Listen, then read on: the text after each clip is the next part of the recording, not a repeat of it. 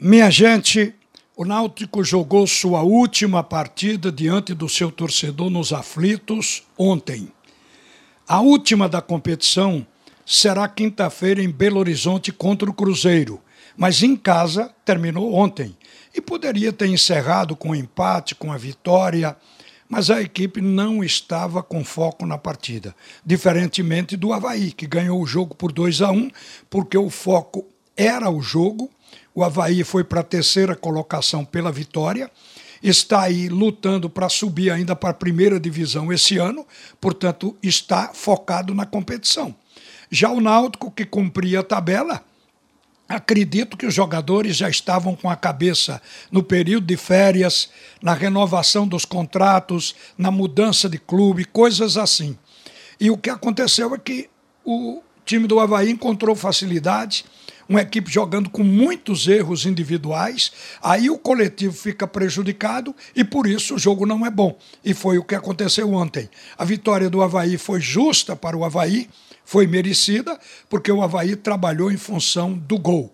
E os gols foram feitos com erros individuais do Náutico. O primeiro foi uma falha na saída de jogo do Matheus Jesus. A bola foi tomada e saiu o primeiro gol. O segundo gol foi depois do Náutico exercer uma pressão sobre a defesa do Havaí, a bola foi tomada, jogada lá na frente para Renato.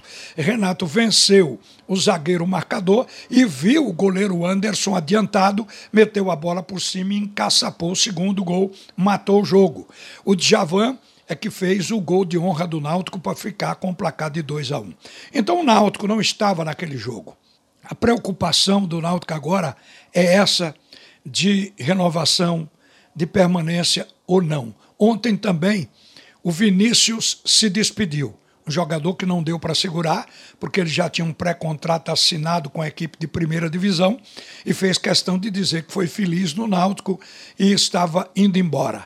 No vestiário, o técnico Hélio dos Anjos estendeu essa preocupação, dizendo que o Náutico vai perder outros bons jogadores, e entre eles citou o Caio Dantas. E aqui eu lembro a diretoria do Náutico que, mesmo tendo eleições para o dia 5 de dezembro, a atual diretoria deveria tentar segurar esse jogador.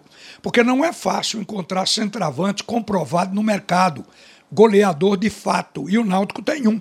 Caio Dantas, que foi artilheiro do ano passado da competição e que já estava começando a engrenar no Náutico quando se contundiu. Um jogador que, para o ano, significava um fortalecimento do ataque, porque o Chiesa também é esperado, ele deve voltar. Eu acho que essa diretoria deve fazer esse esforço. De qualquer maneira, a preocupação do Hélio é com a montagem de um novo time, porque isso vai levar tempo. Mas o Náutico precisa fazer, e essa é a tarefa do treinador. A gente sente que o Hélio foi reticente quando falou na incorporação dos jogadores da base ao elenco principal, dizendo que isso vai demorar, leva tempo para o jogador se sentir bem no ambiente, conhecer o sistema de jogo. O Hélio já criou uma espécie de proteção às críticas que seguramente virão. Mas esse é o trabalho dele, esse é o trabalho de todo treinador. E a gente espera que o Náutico comece bem esse trabalho de renovação. A partir da defesa, que foi um setor negligenciado este ano, principalmente pelo técnico Hélio dos Anjos, que chegou a dizer que não precisava contratar zagueiros, porque o que ele tinha em casa resolvia e não resolveu. A defesa do Náutico foi a segunda mais vazada da competição. 50 gols tomados. Só quem tomou mais gols foi o Brusque, que levou 54. No entanto, o ataque do Náutico foi um dos mais eficientes da competição. Fez 50 gols. Só quem fez mais que o Náutico na Série B foi o Botafogo, que fez 54 e é o campeão, e o Guarani, que fez 52. Então o Náutico, ele fez gol suficiente, inclusive, para estar hoje comemorando a subida. Só que a defesa não permitiu.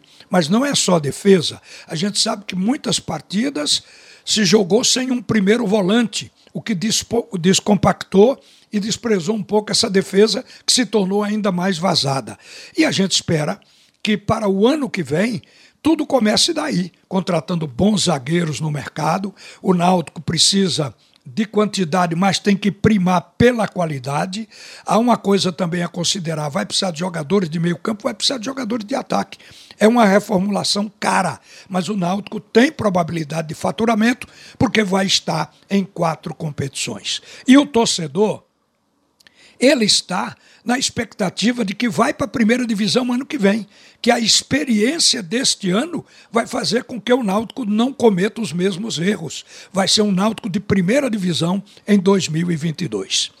Uma boa tarde, minha gente. A seguir, o assunto é futebol. Primeiro tempo com Alexandre Costa.